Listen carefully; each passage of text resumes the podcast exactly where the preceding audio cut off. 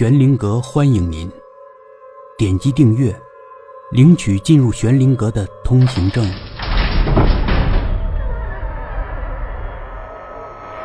勿忘第三集，倒也是有道理。停顿了一会儿，但是我们现在改变主意了，因为，嗯，因为我们昨天晚上都做了一个梦。雪儿的母亲说：“梦。是啊，梦。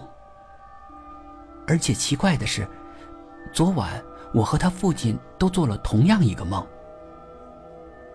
刘姐等他说下去，雪儿的爸妈又相互看了一眼。昨晚，我们都梦见了雪儿。哦，在梦里，雪儿向我鞠躬。雪儿的母亲用手指了指老公。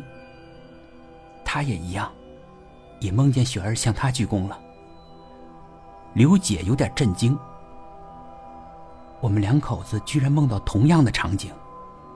我们就想，大概是雪儿有什么信息要传给我们吧。是什么信息呢？大概是，昨天我们拒绝了你。估计，那不是雪儿的意思。雪儿想让我们改变想法吧。她向我们鞠躬呢。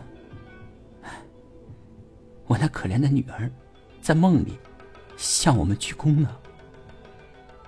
她这是有什么事，要拜托我们呀？雪儿的母亲说着，眼泪渐渐流满了脸。刘姐不知道该说什么。终于，雪儿的母亲停止了流泪，她擦干了脸。站了起来，他老伴儿也跟着站了起来。我们随时欢迎你和壮壮去我们家，你们可以翻看雪儿的照片、录像，可以看雪儿的任何东西。希望我们能帮点忙。雪儿的母亲说：“刘姐还是晕晕乎乎的，连感谢之类的话都忘记了说，尽管有一定的心理准备。”但走进雪儿的闺房后，刘姐还是大吃了一惊。摆满了雪儿的照片，全都是微笑的照片，收拾得干干净净，一尘不染。被子也叠得整整齐齐，仿佛这间房子里还住着个人似的。一切都保持原来的样子，我们都没怎么动过。雪儿的父亲也点点头。什么都没动过，每次打扫卫生。我都注意把椅子摆回原来的位置，父亲说。雪儿的母亲看了一眼老伴儿。最近啊，都是他打扫这儿的卫生，我不敢进来，一进来，我就忍不住想哭。雪儿的母亲对刘姐说：“刘姐理解，他们都注意壮壮的反应。之前刘姐就反复的跟壮壮说，要带他去看雪儿，看雪儿的照片。”雪儿的录像，壮壮是一路兴奋着念叨着雪儿，来到了雪儿的闺房。但进了雪儿的闺房，壮壮没有刘姐那么感慨，他只是憨憨的笑着，憨憨的念叨着“雪儿”这两个字。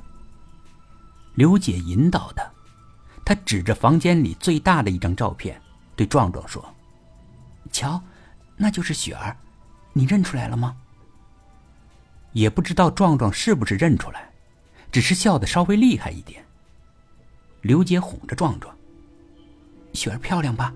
瞧，雪儿的眼睛多亮啊，笑得多开心呢。”壮壮的反应不大，倒是雪儿的母亲一下子哭出来了。刘杰有些不知所措，他不知道该不该继续说下去。雪儿的母亲挥挥手，让他继续说，不用顾及别的。刘姐就硬着头皮说下去，领着儿子一张一张看雪儿闺房里的照片。看到书桌上的一个四方盒子的时候，壮壮的表情有些变化。盒子上方蒙着一块白绸布，前方正中央有一张雪儿的照片，尺寸很小的照片。